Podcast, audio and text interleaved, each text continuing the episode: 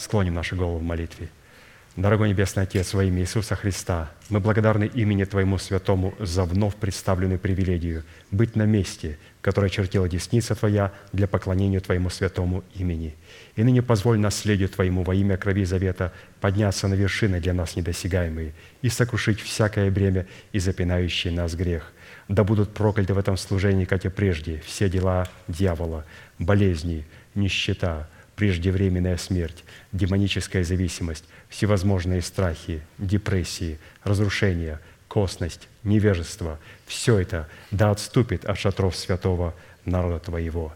И ныне встань, Господи, на место покоя Твоего Ты и ковчег могущества Твоего, и да облекутся святые Твои спасением Твоим, и да возрадуются пред лицом Твоим. Дай нам больше от Духа Твоего, пропитай нас Духом Твоим святым – Позволь нам найти светлое лицо Твое. Мы благодарим Тебя, что это служение представлено апостолом Аркадием в Твои божественные руки, и мы молим Тебя, продолжай вести его рукою сильную и превознесенную, великий Бог, Отец, Сын, Дух Святой. Аминь. Будьте благословены, пожалуйста, садитесь.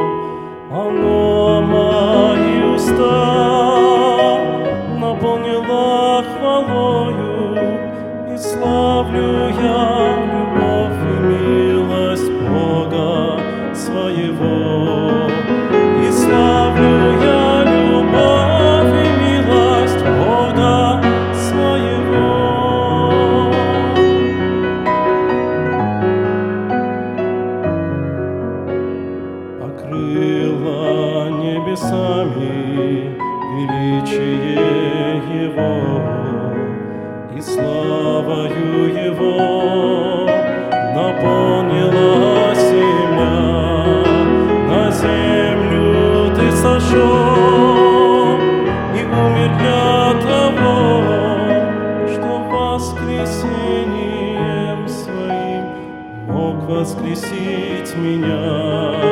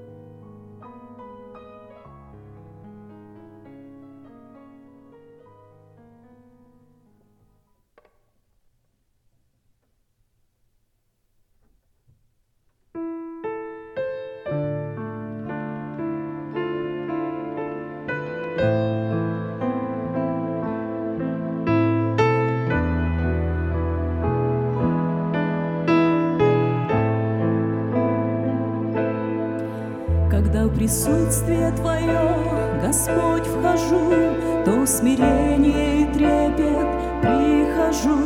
Ты Творец вселенной неба и земли, Меня возносишь на высоты Ты свои. Отче наш, Ты же си на небесах, Дай нам жизни хлеб, Тебя прошу, В совершенстве Твою волю научи спать понять, ведь тебя, Спаситель, я люблю. Отче наш, ты же си на небесах, дай нам жизни хлеб, тебя прошу, в совершенстве твою волю научи исполнять, ведь тебя, Спаситель, я люблю.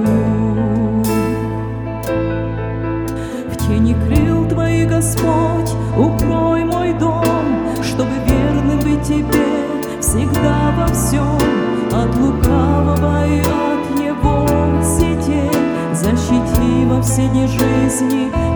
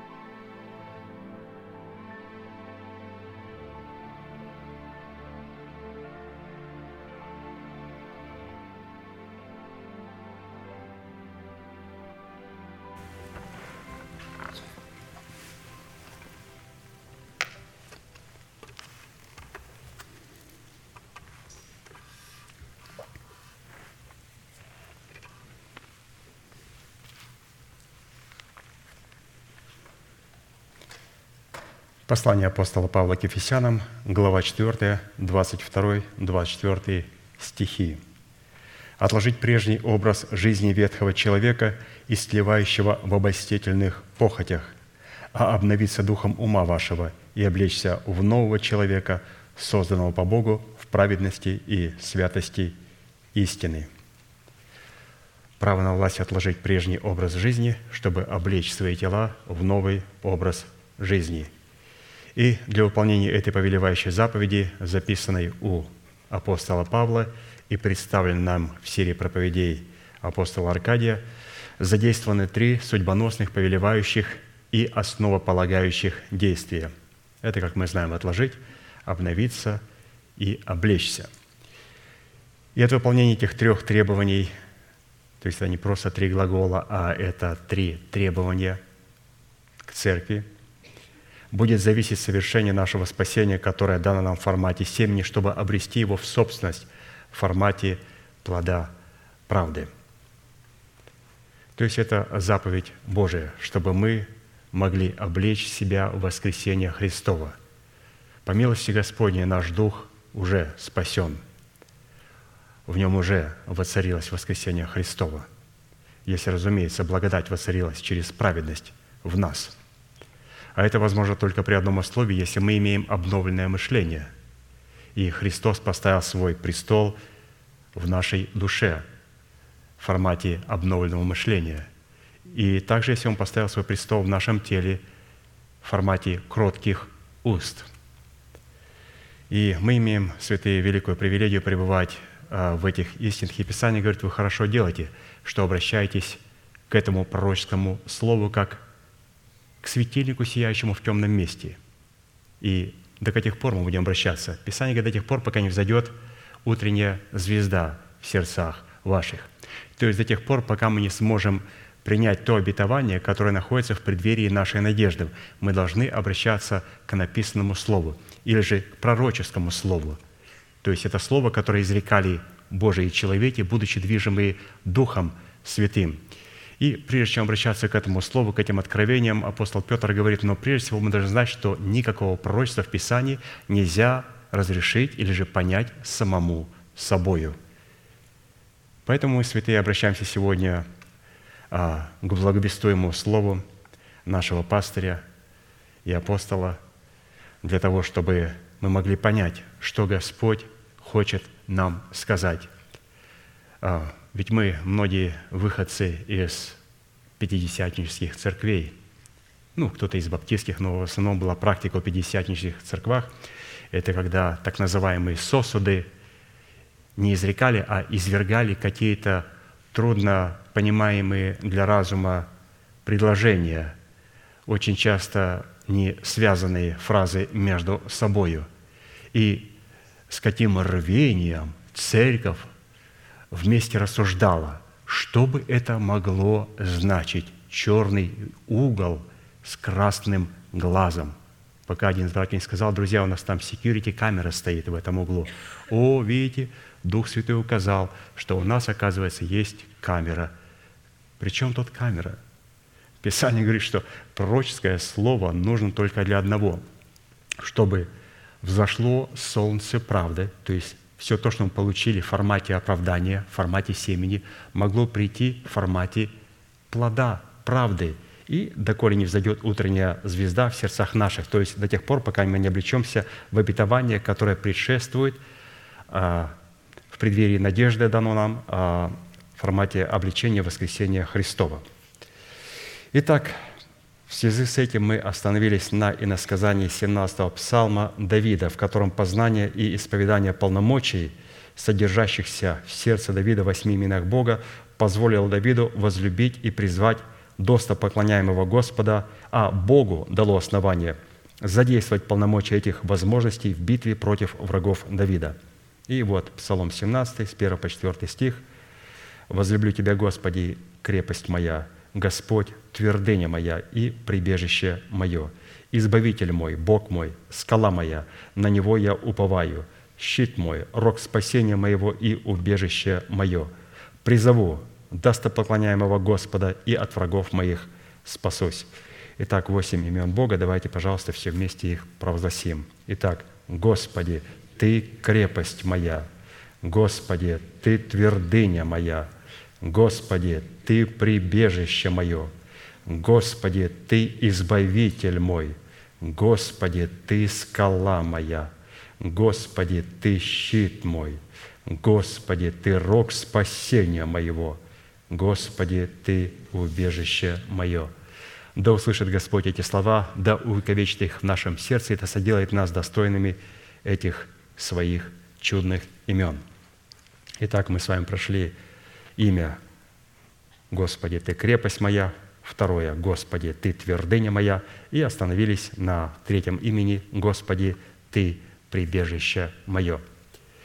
Итак, после того, когда мы, возвеличив Слово Божие в своем сердце, облечемся в полномочии имени Бога крепость, и, взвесив себя на весах правды, очистим себя от всякой скверной плоти и духа, возможностями, содержащимися в уделе имени Бога твердыня, только тогда мы получим право во Христе Иисусе на удел, содержащийся в имени Бога прибежище, чтобы приступать к Богу, где Господь будет нас познавать и мы будем познавать Бога.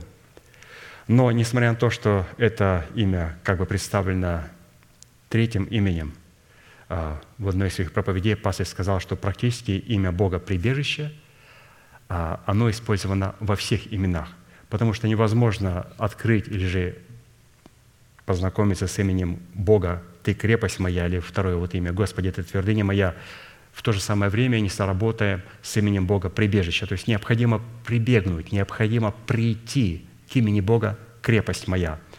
Поэтому здесь мы видим о том, что практически имя Бога прибежища, оно нас подводит к каждому имени. И открывая полномочия, которые были в имени крепость, в имени Бога твердыня моя, вот это имя «Господи, Ты прибежище мое, к которому я прибегаю», оно всегда содействовало нам, и оно присутствовало – при этом. То есть здесь одно вытекает из другого. Это как Иезекииль в 10 главе написано, он видел а, четырех животных, то есть четыре херувима и четыре колеса подле них. И что он говорит, интересно было, что колесо было в колесе. То есть одна истина была в другой истине, выходила из этой истины и рождала эту же истину. И это, говорит, было чудно в глазах моих, как могло быть колесо в колесе. И когда двигались животные, тогда и двигались эти колеса, которые были подле этих животных. Когда они поднимались, поднимались и они, останавливались они, останавливались и, и они. То есть, обратите внимание, то есть животные или же херувимы, которые носили славу Божию, они постоянно сработали со Словом Божьим. И что интересно, а, как бы казалось бы, что Слово Божие идет за херувимами. Когда херувимы идут, оно идет за ними или же идет с ними. Но на самом деле, почему это происходило? Потому что дух животных – херувимов был в этих колесах. Это не о том, что Слово Божье идет у меня на поводу. Это о том, что мое мышление, мое сердце находится в Слове Божьем. Это колесо в колесе.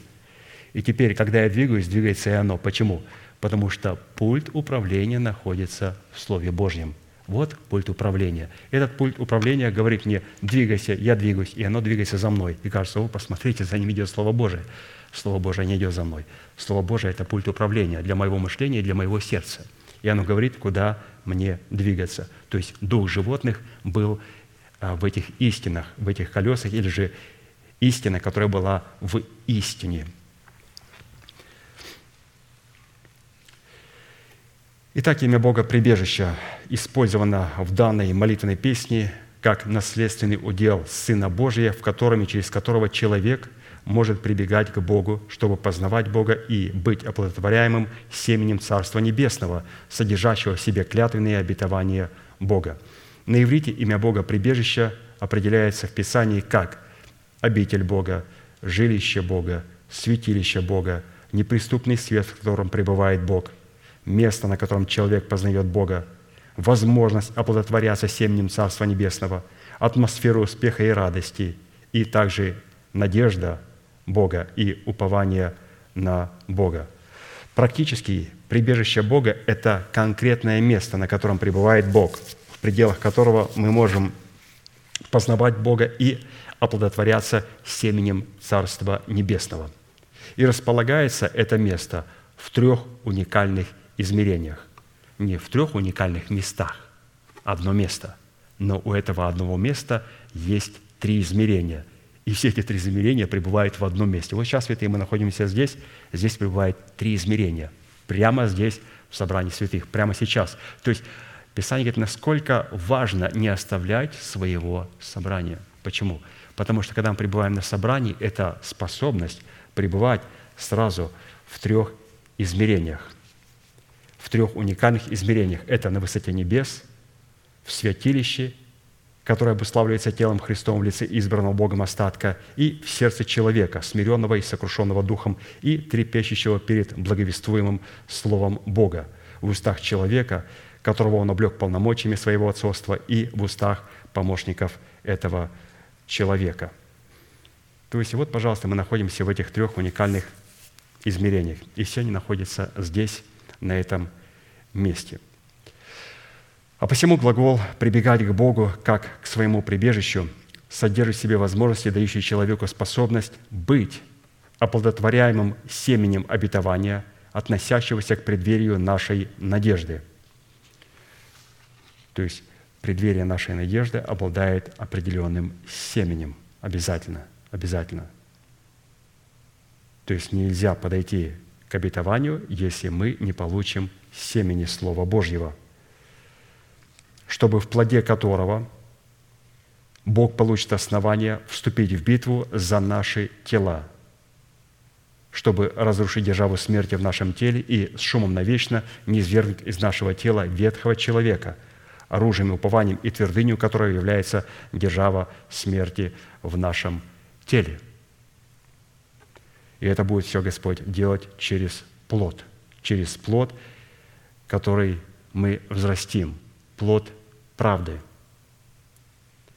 Но его невозможно а, никак взрастить, этот плод, или же мафусала, прогоняющего смерть, как мы знаем до тех пор, пока человек не будет оплодотворен семенем обетования. А как он будет оплодотворен, если он не прибегает к Богу? И мы сейчас учимся, как прибегать к Богу, чтобы получить это обетование и чтобы взрастить это обетование, чтобы это обетование внутри меня в плоде правды смогло прогнать смерть из моего тела и тем самым установить мое тело и облечь его воскресением Христовым, чтобы вот эта держава смерти в нашем теле была низвергнута.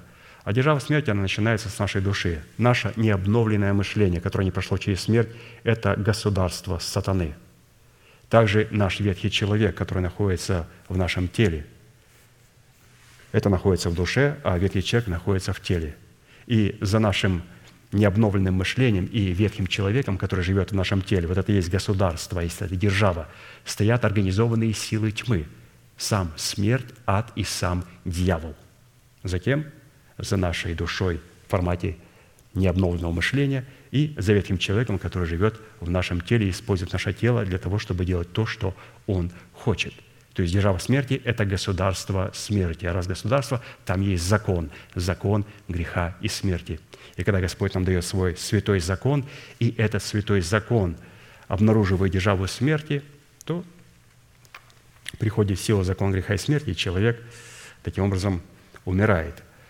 Ну вот мы должны избавиться от этой державы смерти, а для этого необходимо нам соработать с именем Бога прибежищем – на иврите фраза «прибегать к Богу» означает подходить к жертвеннику, приступать к познанию Бога, входить в святилище Бога, приближаться к Богу, прибегать к помощи Бога, находить себя в прибежище Бога, быть оплодотворяемым семенем Царства Небесного и взращивать плод Богу. А посему всякий раз, когда Бог посредством Святого Духа позволяет человеку прибегать или приступать к Нему, то в результате такой близости в общении с Богом – мы всегда будем иметь соответствующий плод в той сфере, в которой мы прибегаем к Богу. При этом, как и в предыдущих именах Бога, следует отметить, что присутствие прибежища Божьего в одной из сфер нашей жизни никоим образом не может являться автоматической гарантией для присутствия данного имени в другой сфере. То есть Господь присутствует в нашем духе. Мы а, наполняем Его атмосферой нашу душу, когда обновляем свое мышление – и исповедуем кроткими устами посредством нашей обновленного души и нашего Духа, возрожденного от Бога, который стоит в полной зависимости от Духа Святого. А как мы это определяем? наше отношение к благовествуемому Слову и определяет отношение к Духу Святому, то все это приводит также все сферы нашего естества и наше тело а, воскресения Христова. Так как, исходя из констатации Писания, для присутствия прибежища Бога каждая отдельная сфера нашей жизни должна быть приведена в должное состояние, в котором бы сила Бога могла воспроизводить в этой сфере плод прибежища в предмете нашего спасения. Таким образом, именно мы в каждой отдельной сфере нашего бытия ответственны за созидание такой атмосферы, которая могла бы давать Богу основания быть нашим прибежищем. И вот такой атмосферой, которая призвана давать Богу основания быть нашим прибежищем, является добрая почва нашего сердца, способная принимать в себя семя Слова Божьего и произвращать плод, соответствующий роду принятого семени. То есть атмосфера – это добрая почва нашего сердца, то есть сердце, очищенное от мертвых дел. А это очень долгий процесс. Это долгий процесс, когда вот посмотрите, сколько, вот сколько лет пришло, взяло нашей церкви, чтобы прийти к этому обетованию. Но если кто-то с самого начала с нашей церкви, десятки лет. Святые. Что все это время мы с вами делали? Мы очищали себя от мертвых дел. Это а какая была великая подготовка для того, чтобы дать нам обетование в преддверии надежды. Десятки лет детям Божьим, верующим от рождения – с детства. Десятки лет, чтобы освободиться от мертвых дел и приготовить почву для принятия семени в лице Мафусала. Десятки лет. Только в нашей церкви. Я не говорю, может быть, еще прошло пару десятков а, в церквах, как, вот, из той страны, из которой мы выехали. Там тоже было потрачено десятки лет. И для этой цели нам, как и в изучении предыдущих имен Бога, призванных являться уделом нашего спасения, необходимо будет рассмотреть ряд таких вопросов. Четыре вопроса. Первое. Какими характеристиками и категориями определяется наш наследственный удел в имени Бога прибежища? Второе. Какое назначение в реализации нашего спасения призван выполнять наш наследственный удел в имени Бога прибежища? Третье. Какую цену необходимо заплатить, чтобы дать возможность Богу быть нашим прибежищем – и четвертое, по каким результатам следует определять, что мы соработаем с именем Бога прибежища. В определенном формате мы уже рассмотрели суть вопроса первого, и теперь обратимся к вопросу второму. И вот он как звучит. Какое назначение в реализации нашего спасения призван выполнять наш наследственный удел в имени Бога? То есть какое назначение, какое назначение – что мы имеем, то есть какое назначение а, Бог преследует в соработе с Его именем Бог, прибежище. И давайте посмотрим на первую составляющую в назначении имени Бога прибежища. Оно призвано, вот назначение, оно призвано дать человеку право на власть прибегать к Богу. То есть это первое назначение, для чего нам нужно имя Господи, Ты прибежище. Оно дает нам право прибегать к святому Яхве. Второе паралипоменон, 26, 3-5 стих и также 16. 16 печальный, 3-5 хорошие стихи. 16 лет был Озия, когда воцарился, и прибегал он к Богу в дни Захарии, поучавшего страху Божью. И в те дни, когда он прибегал к Господу, споспешествовал ему Бог – Превосходно. А теперь печальный стих. «Но когда он сделался силен, возгордило сердце его на погибель его, и он сделался преступником перед Господом Богом своим, ибо вошел в храм Господень, чтобы воскурить фимиам на алтаре кадильном. И когда он вошел вслед за ним, за этим царем, зашел также священник Азария и другие – отличные священники. Писание говорит, это были изумительные, отличные священники. И они сказали, царь Озия, но не тебе кадить. Это дело священников, дело сынов Аароновых, левитов. Это их дело вот, делать и служить в храме. И Писание говорит, он разгневался. Он стал кричать на них, на каком основании ты со мной так разговариваешь? И в это время у него в руке была кадильница. И Писание говорит, что проказа покрыла чело его, и священники понуждали его выйти вон из храма. Да он и сам убежал из этого храма, когда увидел, что он стал прокаженным. И он был отлучен от храма Божия и умер прокаженным. Какой прекрасный имел начало и какой страшный конец. Ведь он прибегал к Богу. Что случилось, что он потерял Бога как прибежище? Гордость. Способность человека прибегать к Богу на условиях Бога, представленных поучении человека страху Господню, дает Богу основание споспешествовать человеку в выполнении его предназначения, обусловленного, обусловленного царствованием над своим телом. Глагол «споспешествовать» производимый Богом по отношению к человеку, который прибегает к Богу, означает споспешествовать – это делать человека сильным. То есть это то, что Бог делает со своей стороны, когда мы правильно прибегаем к Богу.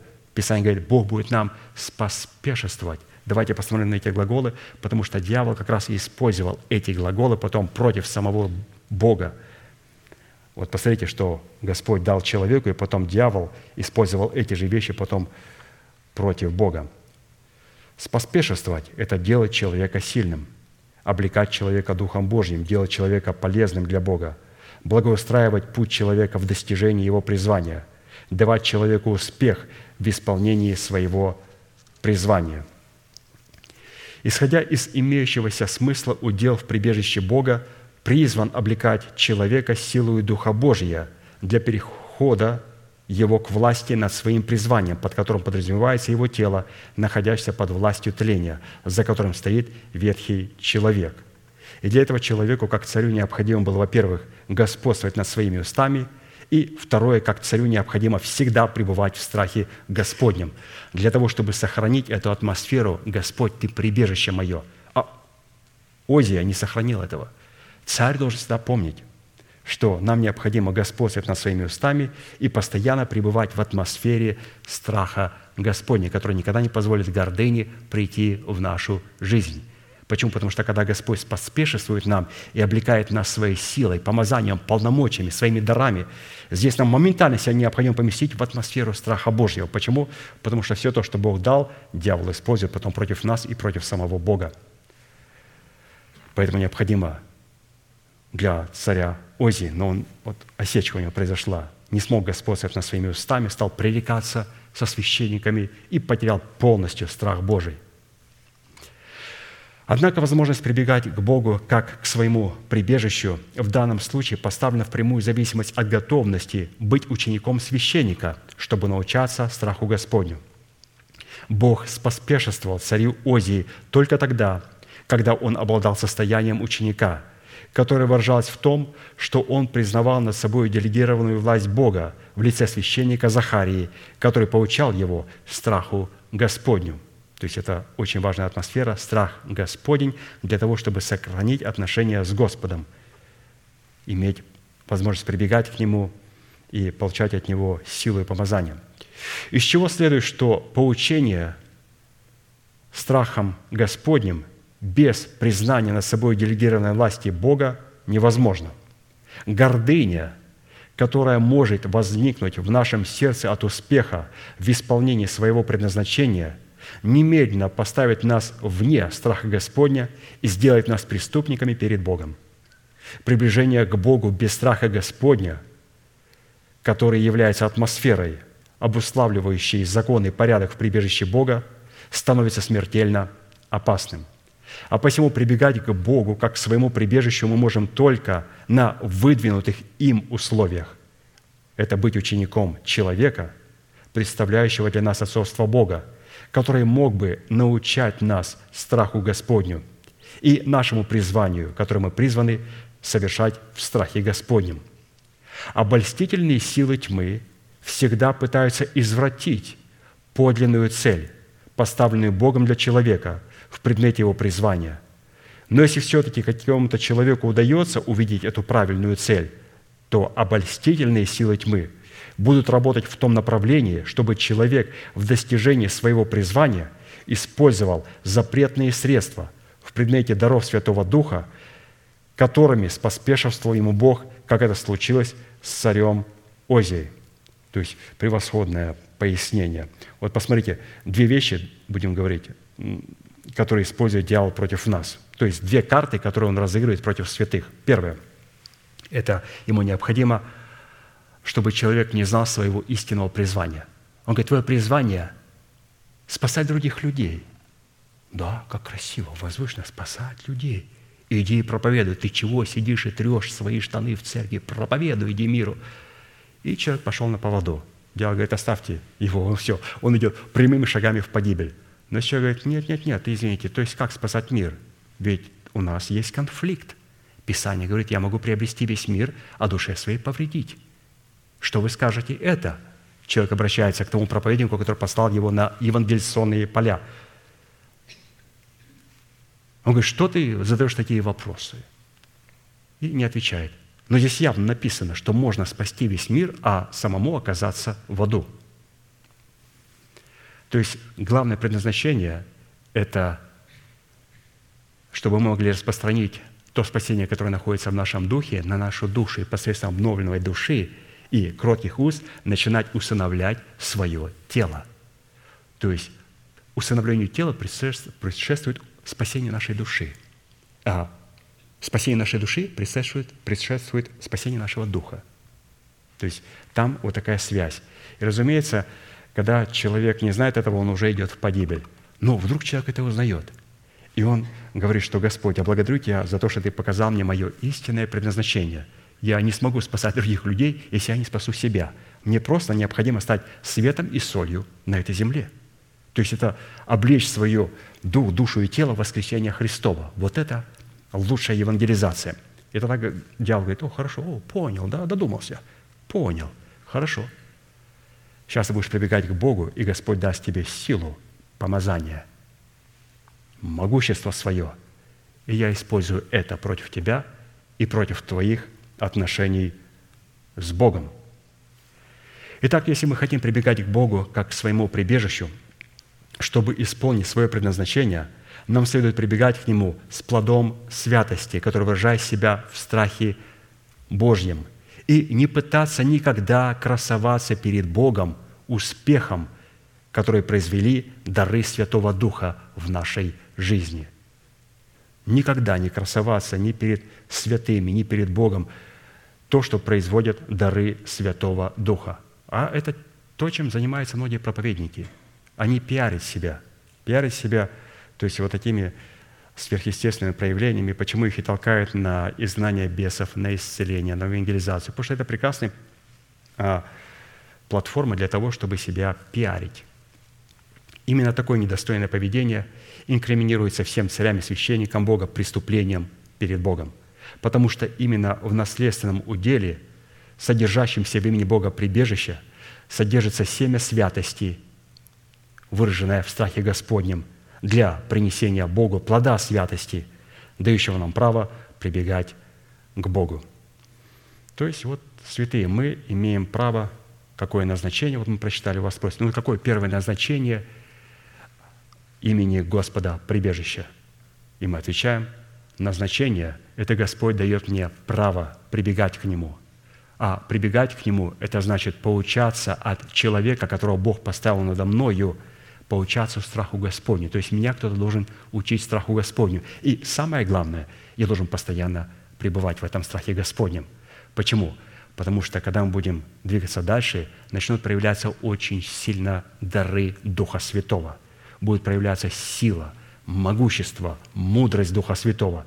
И как никогда мы с вами, святые, заинтересованы в атмосфере страха Господня. Особенно, когда дьявол знает, что мы поняли наше истинное предназначение, мы увидели цель, он понял, что мы поняли время, что мы находимся в преддверии надежды. Это, ну, самое лучшее время, как никогда поместиться в атмосферу страха Господня.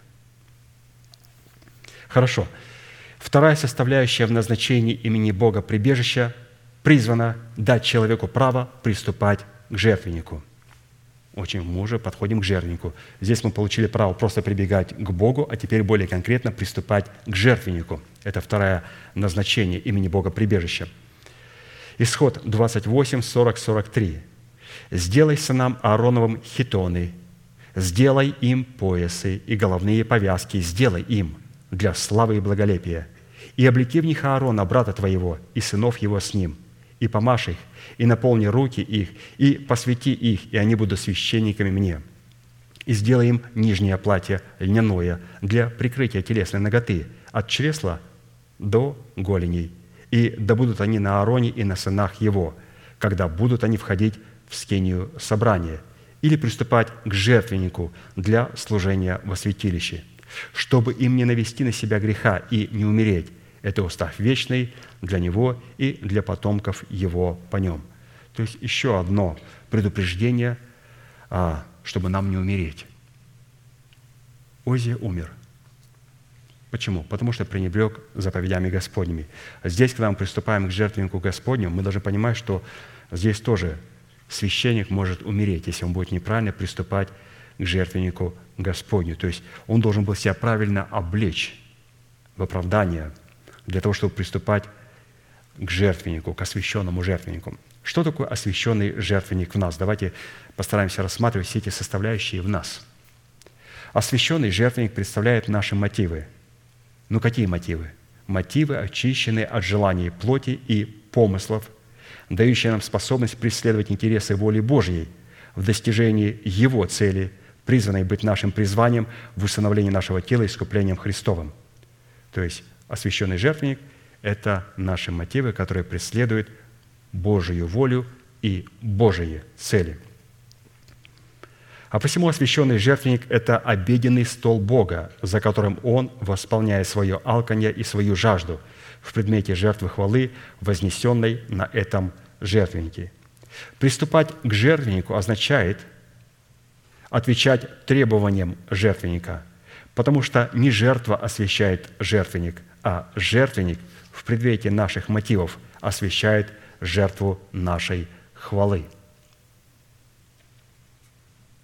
То есть а, не просто красиво произнесенные фразы прославляют Бога, но если эти красивые фразы, которые мы произносим перед Богом, оскверняются от нашего жертвенника, от наших мотивов, мы просто преследуем какие-то неправильные мотивы, то эти слова оскверняются. То есть необходимо иметь освященный жертвенник – вот как это происходило в Исход 29 глава, 37 стих. «Семь дней очищай жертвенник, и освети его, и будет жертвенник святыня великая. Все, прикасающееся к жертвеннику, осветится».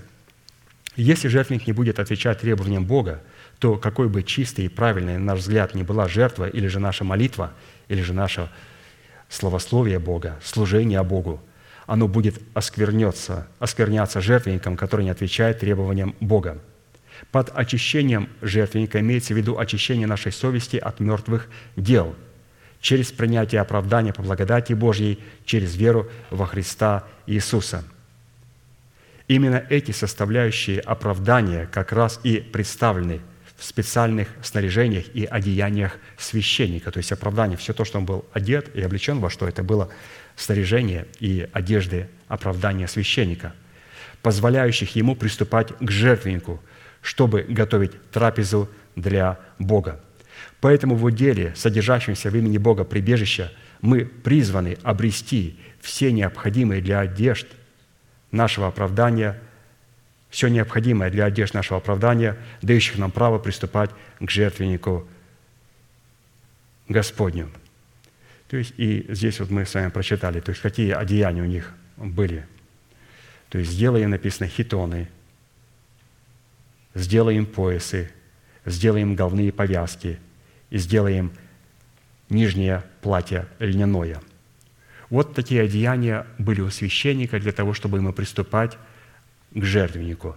То есть и эти одеяния как раз, как раз и говорили о нашем оправдании. Вот эти одеяния как раз и говорили о том, что мотивы нашего сердца чистые. И посмотрите, то есть у нас должен быть а, нижнее платье льняное – это то, что соприкасается к нашему телу. Это то, что сделал Христос. То есть нижнее платье льняное – это оправдание Христова обнимает нас, оно льняное, оно очень мягкое, оно очень приятное. То есть Господь через свое оправдание, через свою благодать обнимает наше тело в этих а, нижнем платье. Но этого недостаточно.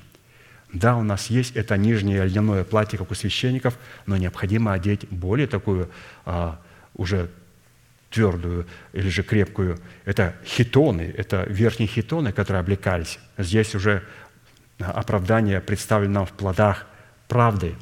Также здесь есть и поясы истины, и обязательно головные повязки. То есть это признание на собой делегированной власти в Церкви Божьей. То есть все эти вещи, а, о которых здесь нам а, показал наш пастырь, брат Аркадий – говорят о том, что наша совесть очищена от мертвых дел. Поэтому вот как проверить себя, есть ли у меня в совести мертвые дела. То есть, во-первых, надо проверить себя на наличие нижнего платья льняного, то есть а, на наличие оправдания. Потом посмотреть на хитон, на наличие правды. Писание говорит, праведник да творит правду еще, и святой да освящается еще. То есть это верхний хитон, который облекался. Есть у нас пояс – припоясаны ли у нас чресла нашего ума истиной Божьей. И обязательно есть ли у нас головные повязки, которые являются славой и благолепием перед лицом Господа. То есть признаем ли мы власть вот этого Захарии, священника, который будет получать нас страху Господню. Писание говорит, до тех пор, пока молодой юноша прибегал к нему и получался страху Господню, Господь поспешствовал ему, благословлял его, давал ему дары Духа Святого, силу, мудрость, могущество, облекал его – а потом мы видим о том, что все это было задействовано против Бога. Почему? Вот человек потерял страх Господень и потерял, что он потерял? Несмотря на то, что он вроде бы знал истину, но у него были потеряны вот эти а, головные повязки. То есть он стал пререкаться а, со священниками, стал говорить с ними в гневе. И все, как только вот что-то здесь, вот из этих четырех составляющих теряется у нас, у нас появляются мертвые дела. Поэтому, святые, вот запомнить, чтобы у нас не было мертвых дел в нашем сердце, необходимо иметь нижнее платье льняное, сверху на нем должен быть хитон, у нас должно быть все припоясано поясом истины и обязательно иметь головные повязки на своей голове, как священники, для славы и благолепия перед Богом. Если хоть какая-то составляющая – теряет свое назначение в нашей жизни, все, мертвые дела приходят в нашу жизнь. Третье. Это было второе назначение. Третья составляющая в назначении имени Бога прибежища призвана дать человеку возможность познавать волю Божью в вопросе прихода к власти над своим призванием. То есть познавать.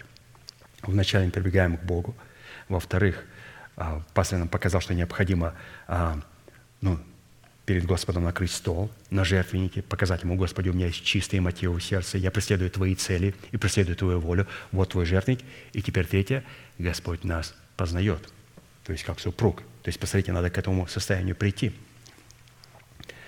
Так как познавать волю Бога в том, каким образом прийти к власти над своим призванием, возможно только благодаря имени Бога, выраженной в достоинстве его прибежища.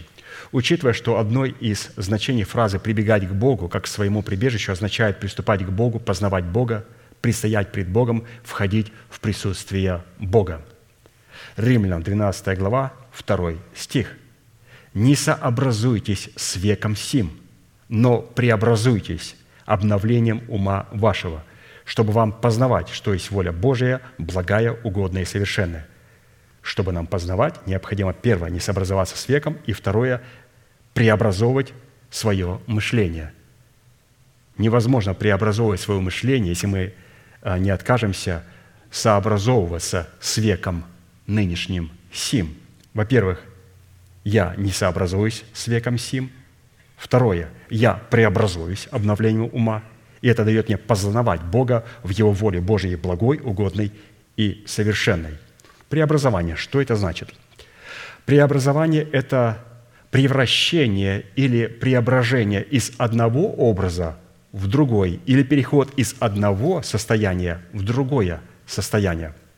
В то время как слово «обновление» говорит о новом веке, когда мир будет обновлен и восстановлен, и в нем будет установлено Царство Христа, с действующим в нем законом Духа жизни, что указывает на тот фактор, что наш возрожденный от Бога Дух через принесение плода правды от принятого семени Царства Небесного обновлен, и в нем установлено Царство Христа.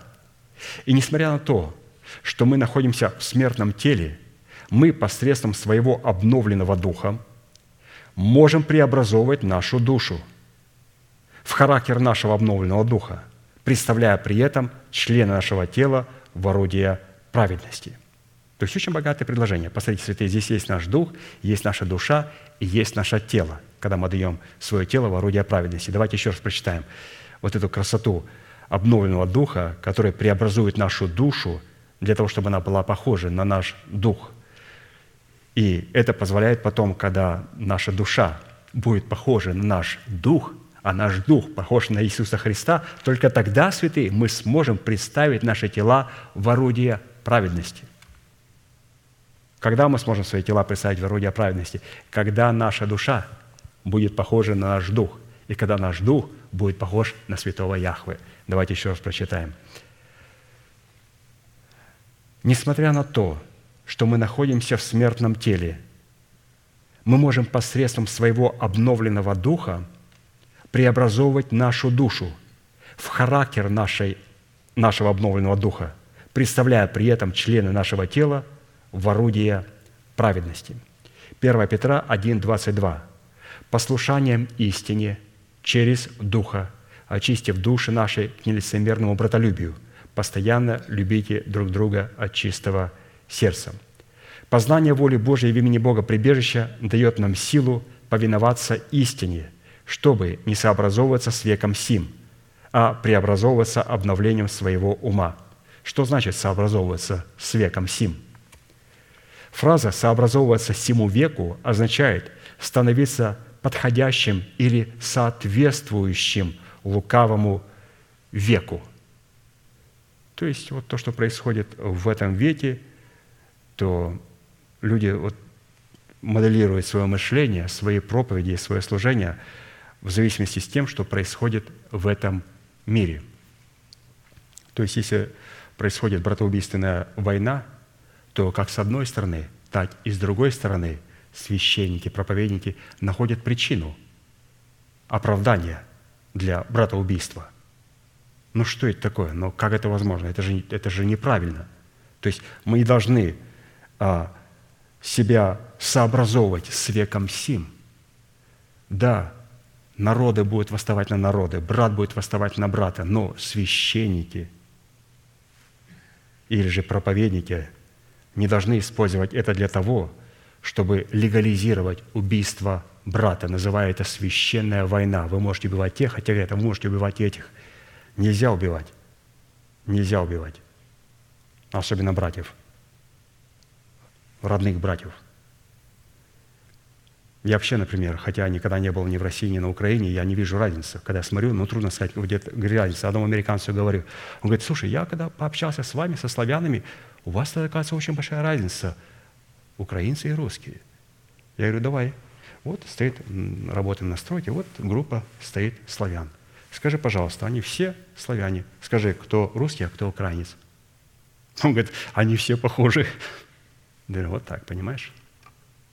Мы все похожи, мы братья.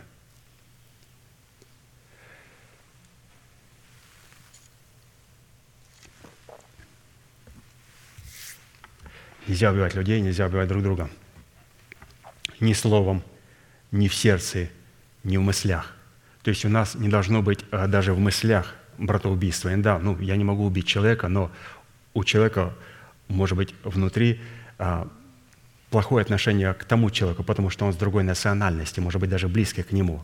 Даже вот этого убийства, вот этого убийства внутри себя, в своем сердце необходимо полностью искоренить святые – для того, чтобы мы могли представить себя в орудие праведности.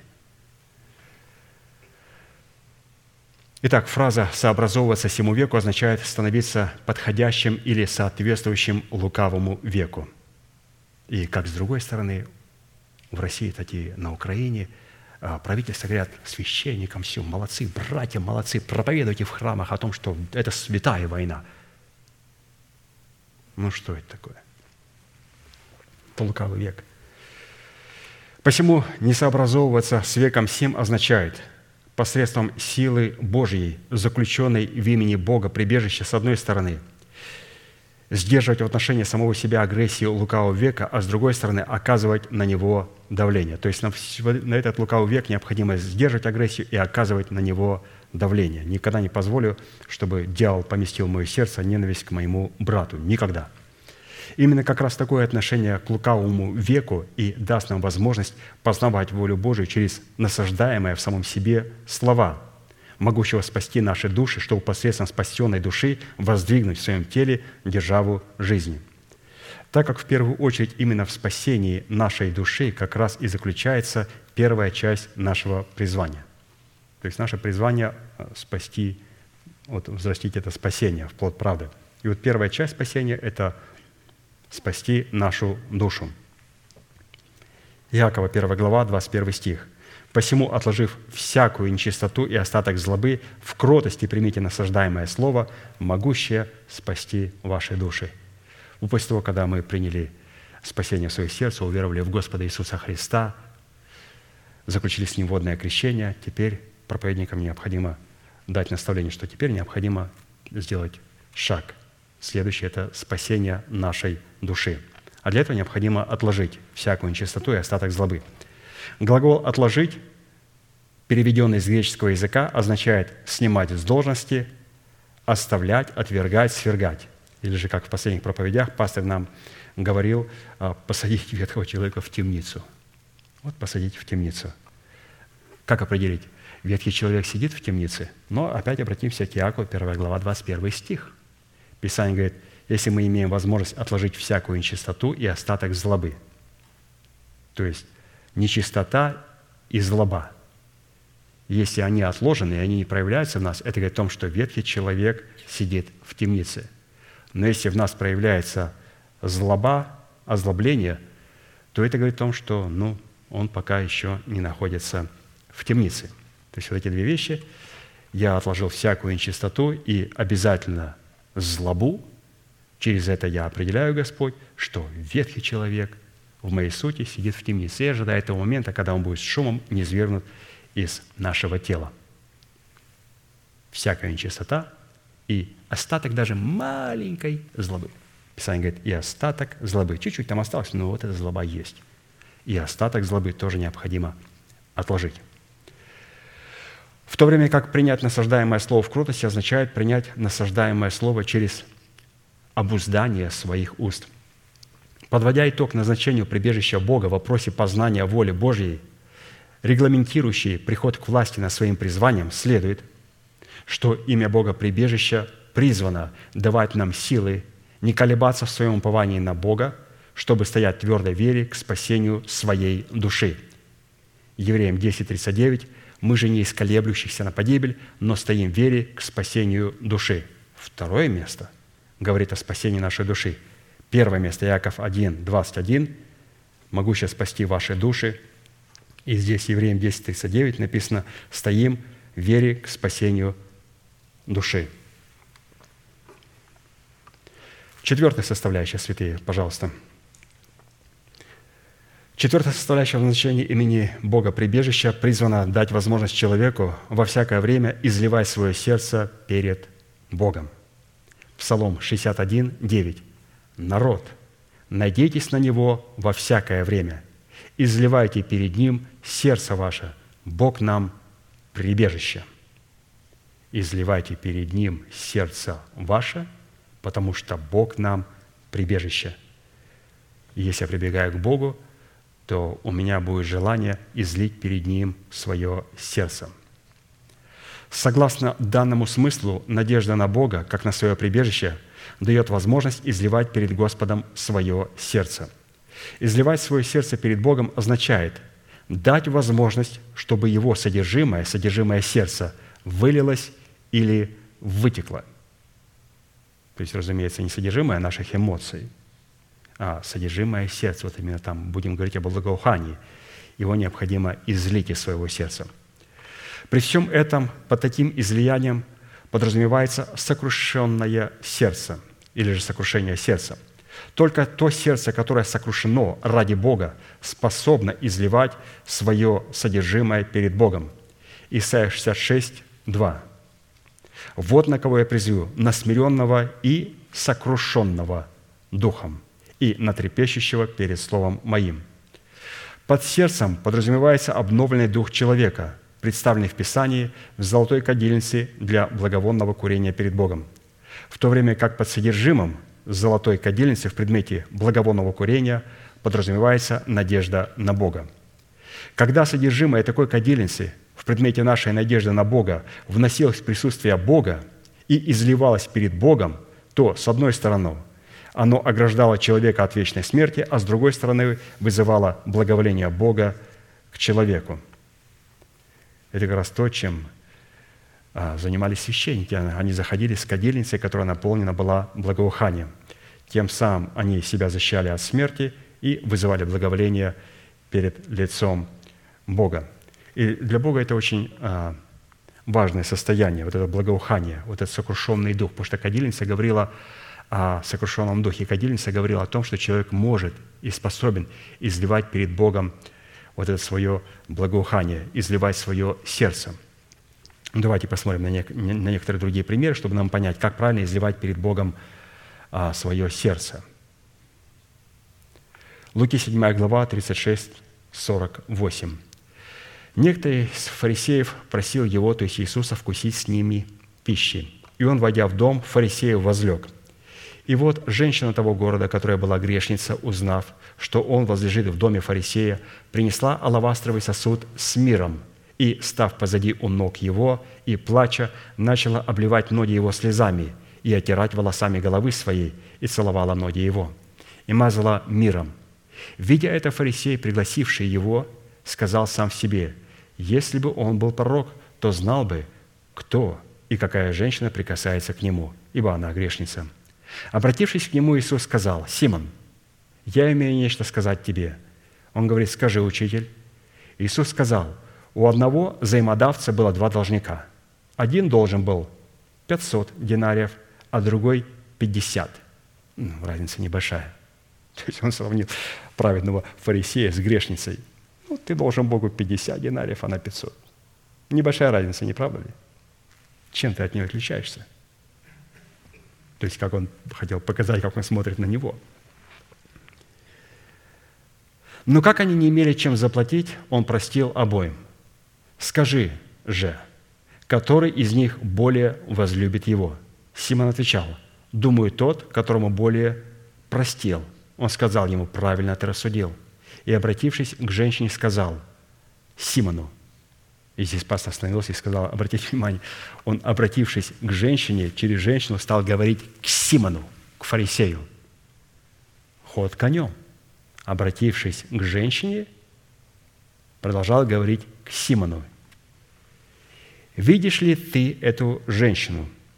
Я пришел в дом твой, и ты воды мне на ноги не дал, а она слезами облила мне ноги и волосами головы своей отерла. Ты целования мне не дал, а она с тех пор, как я пришел, не перестает целовать у меня ноги. Ты головы моей маслом не помазал, а она миром помазала мне ноги. А потому сказываю тебе, прощаются грехи ее многие за то, что она возлюбила много. А кому мало прощается, тот мало любит. Еже сказал, прощаются тебе грехи. В данном случае покаяние. Покаяние в очах Бога расценивается сокрушением сердца, из которого вытекает благовонное излияние, наполняющее небеса удивительным ароматом – Именно так воспринимают небеса покаяние сокрушенного сердца. Покаяние, в котором сердце человека остается несокрушенным, не может называться покаянием. Еще раз, покаяние, при котором сердце человека остается несокрушенным, не называется покаянием. Покаяние – это сокрушение нашего сердца. И именно покаяние – это тот момент, когда из нашего сердца могут вытекать благовонные излияния перед Господом. Луки 15 глава, 1-10 стих. «Приближаясь к Нему, все мытари и грешники, слушайте Его. Фарисеи же и книжники роптали, говоря, «Он принимает грешников и ест с ними». Но он сказал им следующую притчу. «Кто из вас, имея сто овец и потеряв одну из них, не оставит девяносто девяти в пустыне и не пойдет за пропавшую, пока не найдет ее? А найдя, возьмет ее на плечи свои с радостью и, придя домой, созовет друзей и соседей и скажет им, «Порадуйтесь со мною, я нашел мою пропавшую овцу». Сказываю вам, что так на небесах более радости будет об одном – грешнике кающимся или же праведнике кающимся, потому что праведник семь раз упадет и встанет, а грешник один раз впадет в погибель и уже не встанет. Еще раз, на небесах более радости будет об одном праведнике, который согрешил и которых кается – нежели о 99 праведников, не имеющих нужды в покаянии. Потому что вот этот праведник, который кается, он имеет право изливать свое сердце перед Богом. Покаяние – это как раз уникальный, уникальное действие, где мы можем изливать благоухание перед Господом. А есть что-то другое? Есть. Обличение.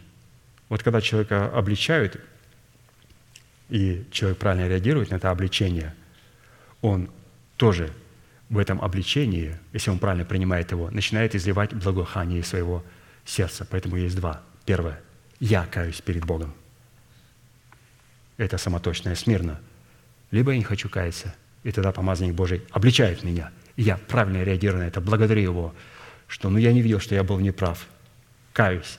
И это тоже прекрасно, и это тоже является распространением ароматов, когда Господь позволяет нам изливать перед Ним свое сердце – и дальше он продолжает говорить Иисус. «Или какая женщина, имея десять драхм, если потеряет одну драхму, не зажжет свечи и не станет мести комнату и искать тщательно, пока не найдет.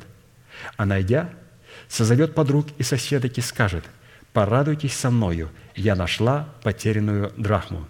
Так говорю вам, бывает радостью ангелов Божьих об одном праведнике, согрешившем, но кающемся – то есть мы читаем грешник, кающийся, и здесь мы показываем людей, которые приходят с мира, святые, им нечего изливать из своих сердец.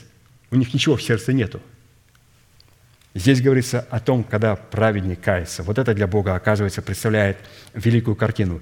Либо когда нас обличают, и мы правильно это реагируем, то же самое. Это тот момент, когда мы правильно начинаем а, принимать обличение, начинаем изливать благоухание. Вот эти два метода, и ими никогда нельзя пренебрегать. Либо я сам каюсь, либо я жду, пока меня обличит помазанник Божий.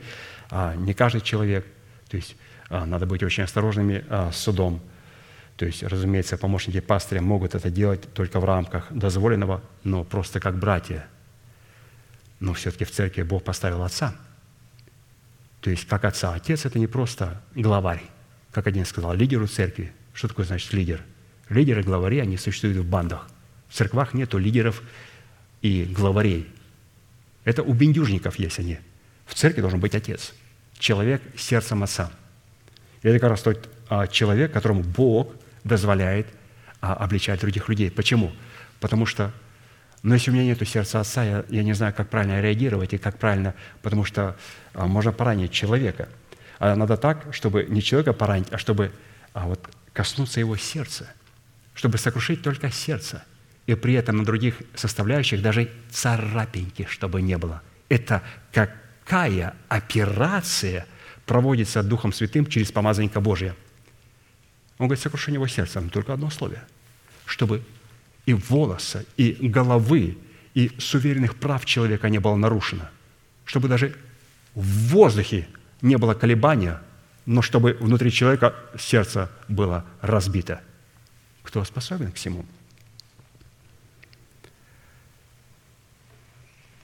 Подводя итог назначению прибежища Бога в вопросе «изливай свое сердце перед Богом во всякое время, чтобы Бог открыл нам путь к власти над своим призванием», следует, что прибежище Бога призвано служить для нас надеждой нашего упования, преобразованного в орудие для сокрушения нашего духа, Благодаря сокрушенности наш дух может во всякое время изливать содержимое своего сердца перед Богом. Превосходная составляющая. Пятое. Составляющая в назначении имени Бога прибежища призвана дать возможность человеку возвещать все дела Бога. Псалом 72, 28. «А мне благо приближаться к Богу, на Господа Бога я возложил упование мое, чтобы возвещать все дела Его». То есть приближаясь к Богу, чтобы возвещать все дела Его. Приближаться к Богу могут только те человеки, для которых Бог является прибежищем. И одна из составляющих, заключенных в прибежище Бога, предназначена давать человеку право и способность возвещать все дела Господа, а это, по сути дела, означает быть обладателями прав и достоинств царей и священников, так как только они наделены таким высоким статусом и такими чрезвычайными полномочиями. Давайте посмотрим, кто может возвещать. 1 Петра 2.9. «Новый род избранный, царственное священство, народ святой, люди, взятые в удел, дабы возвещать совершенство, призвавшего вас из тьмы в черный свой свет». То есть вот такая категория людей. То есть не каждый человек может возвещать. Поэтому, когда говорят, что «а мне благо приближаться к Богу, чтобы возвещать дела Его». И говорит, человек говорит, что, что ты имеешь в виду «мне»? Ну, говорит, «мне», «мне», понимаешь, «мне». Я говорю, там не говорится «мне», под этим «мне» открывается скобка, и потом закрывается. Пожалуйста, заполни. Это не просто фамилия, имя и отчество. «Мне» – это «я род избранный», царственное священство, народ святой, люди, взятые его дел. Вот тот, кто может возвещать совершенство призвавшего нас из тьмы в чудный свет. Из этой констатации яствует, что прибежищем Бог может служить только для своих царей и своих священников. В связи с этим Давид констатирует, что ему благо приближаться к Богу как к своему прибежищу, чтобы благодаря возможностям, заключенным в прибежище Бога, он мог исполнить свое подлинное предназначение, выраженное в том, чтобы возвещать все дела Его. По сути дела, возвещать все дела Бога – это возвещать совершенство, призвавшего нас из тьмы в чудный свой свет – принося Богу плод святости со всеми вытекающими из него составляющими. Возвещение всех дел Бога в имени Бога прибежища состояло для Давида в том, что он возложил свое упование на Бога. Если бы Давид при выполнении своего предназначения, возвещая все дела Бога, возложил бы свое упование на свою собственную плоть, то прибежище Бога послужило бы ему не во благо, а во зло – вот как это произошло у других священников, которые не возлагали на Бога свое упование, которые возлагали свое упование на свою плоть. Числа 3-4. Надав и Авиуд, священники, умерли пред лицом Господа, когда они принесли огонь чуждый пред лицом Господа в пустыне Синайской. И дальше интересное повествование. Детей же у них не было. Вот умерли два священника, а детей у них не было – Дети – это плод чрева, под которым подразумевается плод святости, выраженный в данном случае в уповании на Бога. То есть Надав и Авиуд, а детей у них не было. У них не было плода святости, не было страха Господня, у них не было упования на Бога, потому что мы уповаем только на то, что мы обожаем, что мы боимся, что мы боимся поранить, то есть что является для нас драгоценностью – у этих двух священников не было детей, не было вот этого страха Господня, не было этого упования. Именно потому, что Дав и Авиуд не имели детей, которые могли бы являться плодом их святости, у них не было страха Господня, который мог бы выражаться в уповании на Бога, а не на свою плоть. Возлагать упование на плоть, чтобы возвещать дела Бога, означает принести перед Господа огонь чуждый, которого Он не велел приносить, когда мы прибегаем к Нему как к своему прибежищу – Подводя итог назначению прибежища Бога в вопросе возвещения всех дел Бога, участвующих в нашем приходе к власти над своим призванием, в достоинстве нашего тела следует, что прибежище Бога призвано давать нам силы не колебаться в своем уповании на Бога, чтобы приносить Богу плод святости, которым мы, по сути дела, и призваны возвещать все дела Его.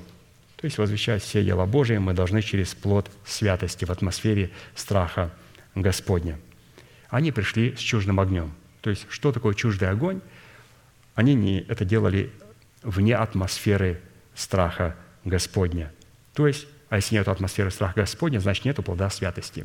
Значит, все то, что они делали, делали для Бога, они задействовали свою плоть или же просто свои такие дарования. А это очень опасно. Мы можем задействовать с Богом в отношении с Богом не дарования, а плод Духа или же плод святости, который выражается в страхе Господнем. Святые, это очень важно знать, что дары Святого Духа мы не используем в отношениях с Богом. Дары Святого Духа мы используем в отношении, чтобы служить друг другу. Служить. Не предлагать услуги. Я вам, вы мне. А служить. Я вам, а от вас я ничего не жду. Потому что я слуга. У слуги, у раба а, нету дня зарплаты. Это мы нанимаемся на работу и говорим, когда зарплата? Вот каждую там, пятницу у тебя зарплата. У раба нету такого. Почему? Потому что мы, рабы Христа, мы не предлагаем услуги в церкви. Мы предлагаем служение, отдаем себя в рабы праведности для того, чтобы получать удовольствие, служа святым.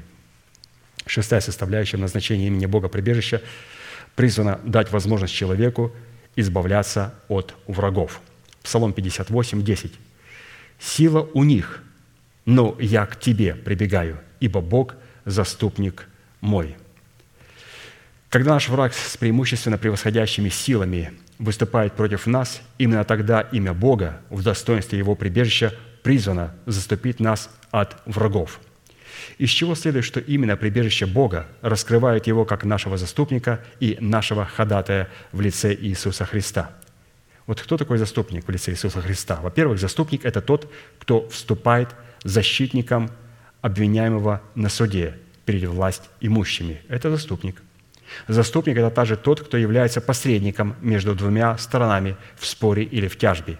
Заступник – это тот, кто является перед Богом нашим поручителем. Заступник – это тот, кто ведет за нас брань с нашими врагами. Например, в синодальном переводе слово «заступник» переведены на такие слова, как «ходатай», «скала», «оплот» и «защита». То есть заступник – это ходатай, скала, оплот и защита. В Библии – заступником народа Израиля, а также всех благочестивых людей на земле, равно как и безвинно обижаемых и угнетаемых, именуется непосредственно сам Господь Бог. Однако, чтобы имя Бога, выраженное в Его прибежище, могло заступить нас от врагов, нам необходимо попросить об этом Бога в молитве.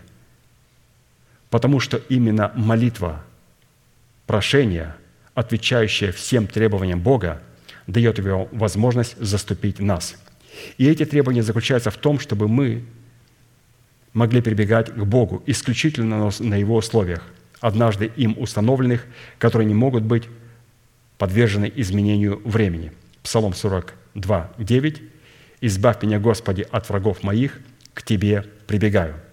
Согласно Писанию, условия, на которых цари и священники Бога могут прибегать к Богу, разлиты во всем Писании. И вот одно из них, где кратко и лаконично собраны главные составляющие, как прибегать к Богу для того, чтобы Господь мог защитить нас и быть заступником, быть ходатаем за нас. Первое, второй паралипоменон 7.14. «И смирится народ мой, который именуется именем моим, и будут молиться, и взыщут лица моего, и обратятся от худых путей своих, то я услышу с неба и прощу грехи их, и исцелю землю их». И вот эти четыре условия, исполнение которых дают нам право на наследие удела в имени Бога прибежища из прочитанного. Это, во-первых, необходимо смириться, во-вторых, необходимо молиться, в-третьих, необходимо взыскать лица Господа, и, в-четвертых, обратиться от худых путей своих. Вот когда у нас есть смирение, молитва, желание взыскать лица Господа и желание обратиться от всех своих худых путей, в таком случае Господь может приходить как заступник – на нашу сторону. Подводя итог назначению прибежища Бога в вопросе нашего избавления от врагов, чтобы открыть нам путь к приходу власти над своим призванием, следует, что прибежище Бога мы будем избавлены от врагов на условиях, предписанных Богом. Мы будем избавлены от врагов на каком условии?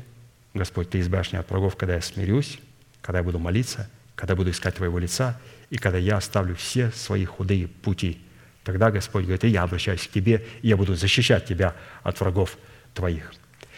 Ну и седьмая составляющая в назначении имени Бога прибежища призвана дать возможность человеку избавиться от греховного наследия своих отцов, то есть от суетной жизни.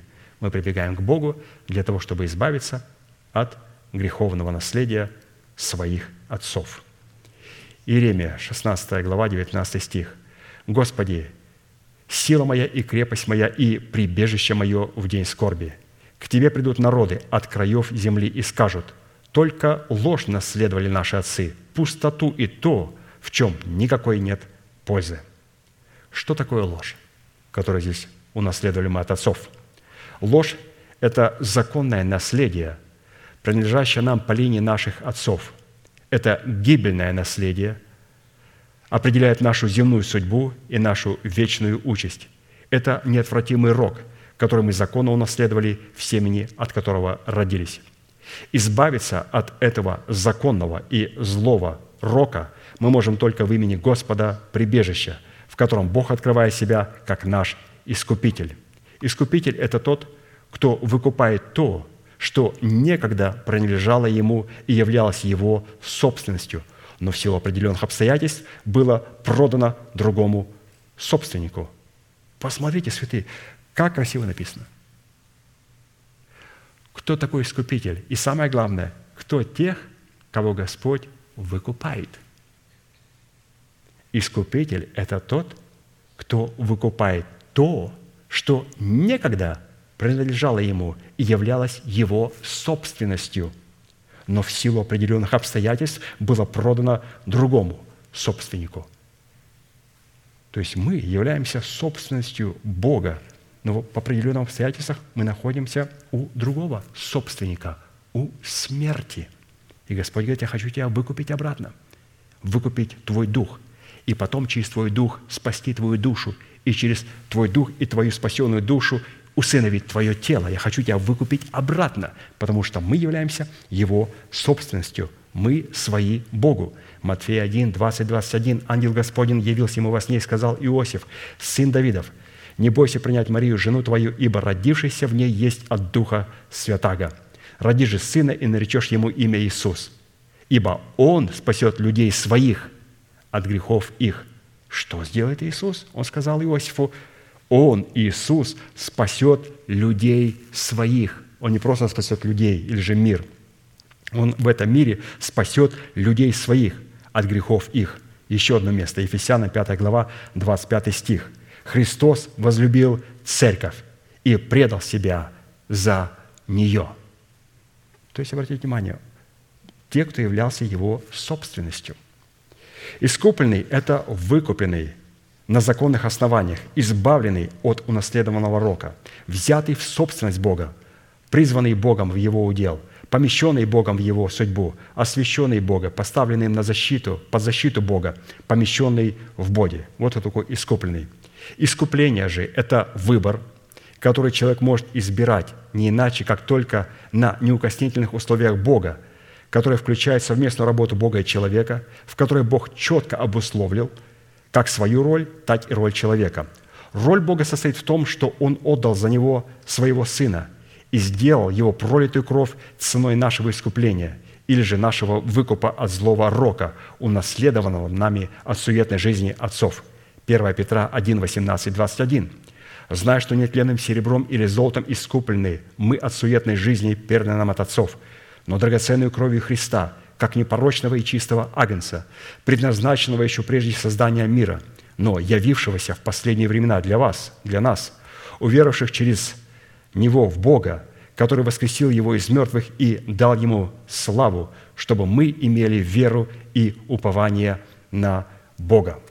Роль человека состоит в том, чтобы он сам окропил себя искупительной кровью Агнца – в предмете перекладины дверей своего жилища и косяков этих дверей посредством исповедания своими устами веры своего сердца, содержащей его оправдание. Исход 12 глава, 13-14 стихи написано, «И будет у вас кровь знамением на домах». То есть вот мы представляем для Бога вот этот дом, и кровь будет являться знамением на домах, где вы находитесь, и увижу кровь и пройду мимо вас – и не будет между вами язвы губительной, когда буду поражать землю египетскую. И да будет вам день сей памятен, и празднуйте вонный праздник Господу во все роды ваши, как установление вечное, празднуйте его». Подводя итог назначению прибежища Бога в вопросе избавления от греховного наследия своих отцов, открывающим нам путь к приходу власти над своим призванием в искуплении нашего тела, следует, что прибежище Бога призвано избавлять нас от греховного наследия через искупительную кровь Сына Божия, при условии, что мы окропим этой кровью сами двери своего жилища. Еще раз. Прибежище Бога призвано избавлять нас от греховного наследия отцов через искупительную кровь Сына Божьего, но при одном условии, что мы сами окропим этой кровью двери своего жилища. Аминь, святые. Будьте благословены в вашей молитве и будем кропить этой кровью на двери своего жилища и благодарить Бога за эту великую привилегию быть Его наследием. Аминь. Будем, пожалуйста, молиться.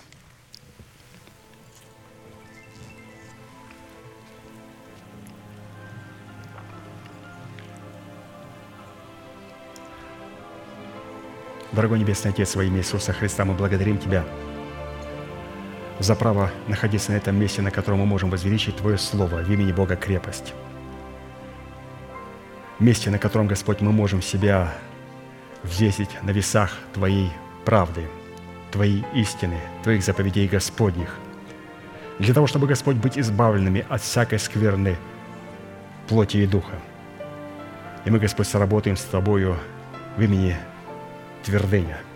И мы сегодня, Господь, прибегаем к Тебе. И мы хотим, Господь, поблагодарить Тебя, что сегодня мы можем находиться на том месте, на котором пребывает, Господь, Твой страх Божий. И мы, Господь, находимся в страхе Божьем. Этот страх Божий стал достоянием нашего сердца. Мы, Господь, внесли то место, тот ковчег Божий с Его откровениями в наше сердце, и атмосфера страха Божья наполнила наше сердце. Мы благодарим Тебя, Господь, за то, что можем сегодня прибегать к Тебе, и Ты даешь нам право и великую власть прибегать к Тебе. И мы прибегаем, Господь, к Тебе, и Ты сегодня наш продолжаешь получать страху Господню.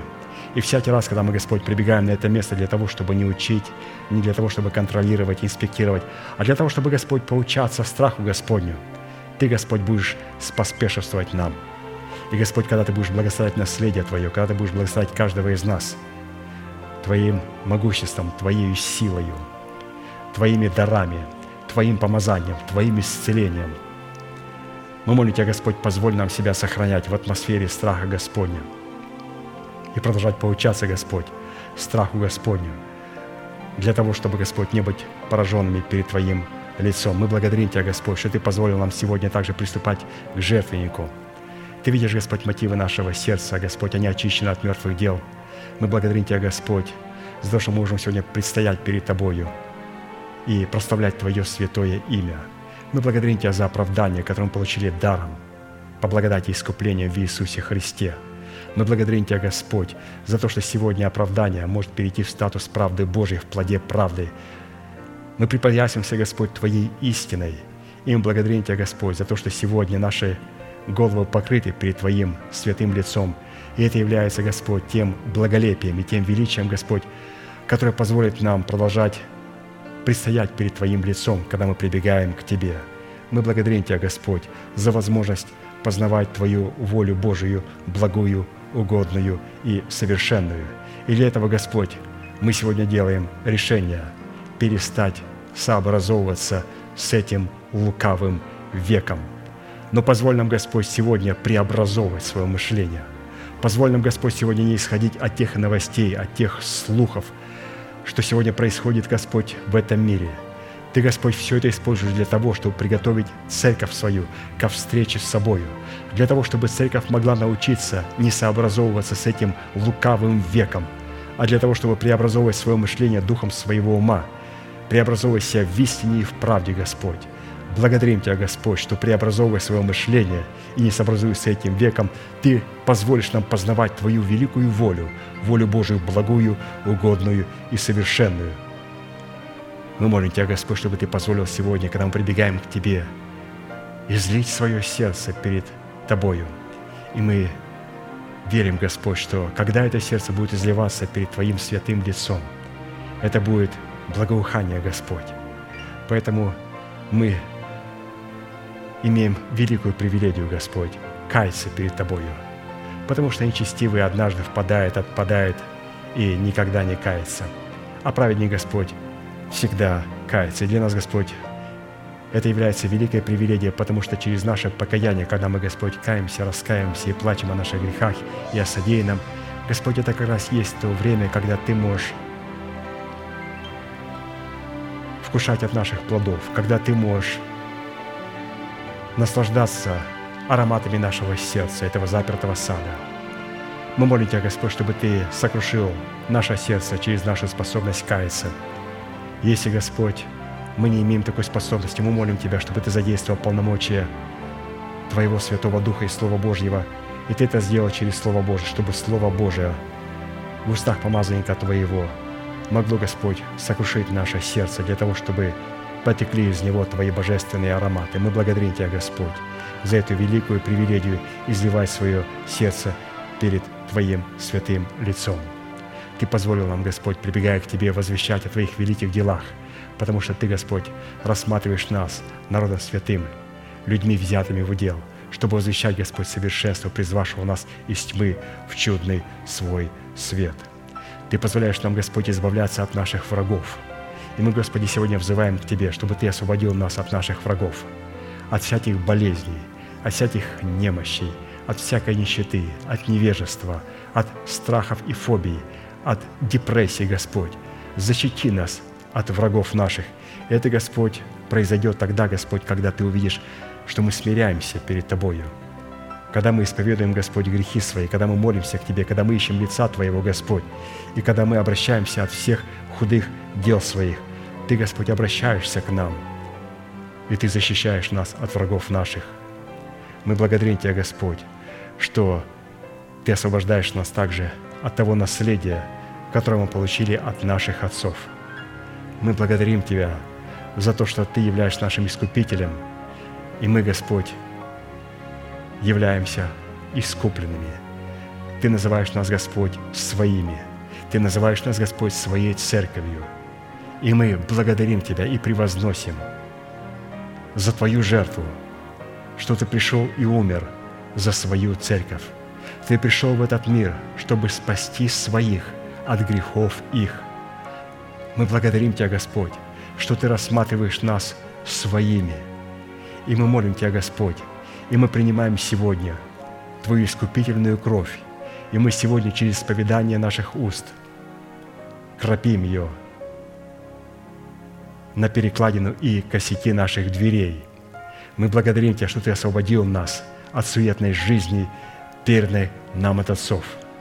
Поэтому в смерти Господа Иисуса Христа, Господь, мы сделали решение умереть для своего народа, для дома своего Отца и для своих собственных растлевающих желаний, для того, чтобы, Господь, стать сиротой, вдовой и пришельцей, для того, чтобы, Господь, получить право на Твое искупление и ходить, Господь, в обновленной жизни – в жизни победы, в жизни воскресения. Благодарим Тебя, Господь, за то слово, которое мы слышали. Благодарим Тебя, Господь, что можем прибегать сегодня через изучение этих истин к Твоему священнику и поучаться страху Господню. Мы благодарим Тебя, Господь, за нашего пастыря, апостола брата Аркадия. Мы познали, Господь, что Ты отвечаешь помазаннику Твоему со святых Твоих небес – и Ты, Господь, спасаешь помазанника Твоего. Но Ты это делаешь, Господь, через участие Твоих святых.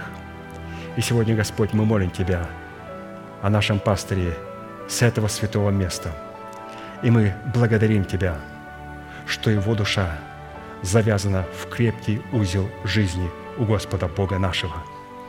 И мы молим Тебя, Господь, чтобы его тело было восстановлено, и чтобы те истины, чтобы все те откровения, которые сегодня находятся в запечатанном виде – чтобы Ты, Господь, мог представить нам их распечатанными через благовествуемое Слово. Мы, Господь, ожидаем этого момента. А сегодня, Господь, мы продолжаем пребывать в том Слове, которое получает нас страху Господню. Благодарим Тебя, Господь, за то слово, которое мы имели сегодня возможность читать, вникать, рассуждать и облекать его полномочиями могущества, как свой дух, душу, так и свое тело, Господь. И благодарим Тебя, Господь, чтобы Ты продолжал являть это могущество Твоего Слова и Духа Святого, открывающего значимость Твоего Слова и в последующих собраниях. Да будет, Господь, благословены святые, которые находятся на этом месте. И да будет благословено Твое святое имя. Благодарим Тебя, наш великий Бог – Отец и Дух Святой. Аминь. Отче наш, сущий на небесах, да святится имя Твое, да придет царствие Твое, да будет воля Твоя и на земле, как и на небе. Хлеб наш насущный, подавай нам на каждый день, и прости нам долги наши, как и мы прощаем должникам нашим. И не веди нас в искушение, но избавь нас от лукавого, ибо Твое есть царство, и сила, и слава во веки. Аминь.